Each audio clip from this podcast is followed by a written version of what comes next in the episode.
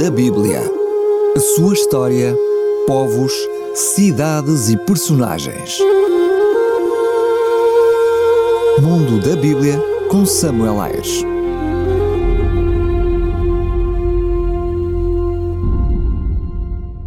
Povos da Bíblia, os samaritanos. Os samaritanos, Chameronim em hebreu e Samaritai em grego, eram os habitantes da região central da Palestina que tinha como capital a cidade de Samaria. Eles possuíam um sistema social e religioso peculiar no tempo de Jesus.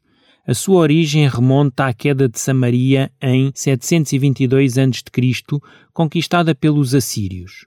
Parte da população israelita foi deportada e substituída por colonos provenientes de outras regiões do Império Assírio. Assim se formou uma nova comunidade mista que continuou a adorar a Deus de Israel de modo mais ou menos sincrético. Com a reforma religiosa do rei judeu Josias em 640-609 a.C., que se estendeu a Samaria e à Galileia, os samaritanos deixaram o culto aos deuses pagãos e à idolatria, focando-se na adoração a Yahvé, Deus de Israel. Quando os judeus regressaram de Babilônia sob a liderança de Zorobabel em 536 a.C., os samaritanos ofereceram-se para participar na construção do novo templo de Jerusalém, mas a sua proposta foi recusada pelos líderes judeus.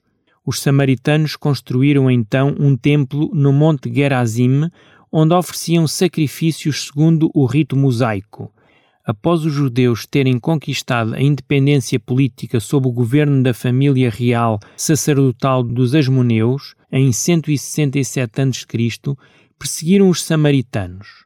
João Hircano, o rei Asmoneu, destruiu o templo samaritano em 128 a.C. No entanto, os samaritanos continuaram a adorar no cume do Monte Gerazim. No tempo de Jesus, o ódio entre judeus e samaritanos era intenso. Por essa razão, os judeus da Galileia evitavam passar por Samaria quando iam em peregrinação a Jerusalém, fazendo um desvio pela Pereia. O credo samaritano consistia no tempo de Jesus e consiste ainda hoje em seis artigos fundamentais. Primeiro, Yahvé é o único Deus. Segundo, Moisés é o seu profeta. Terceiro, a lei, ou a Tora, é a revelação de Yahvé. Quarto, o Monte Gerazim é o local indicado por Deus para ser o centro de culto onde se oferecem sacrifícios de animais. Quinto, haverá um dia do juízo e de recompensa. Sexto, Moisés voltará como Taheb, ou seja, o restaurador, concebido como uma espécie de Messias. Não é claro que os samaritanos criam na ressurreição, provavelmente haveria uma certa analogia entre as doutrinas centrais dos samaritanos e as doutrinas centrais dos judeus saduceus, pois ambos os grupos aceitavam apenas a Tora como a escritura sagrada. Perante este credo, os judeus consideravam os samaritanos como cismáticos, sendo que o templo erguido no Monte Gerazim era o principal ponto de discórdia entre samaritanos e judeus.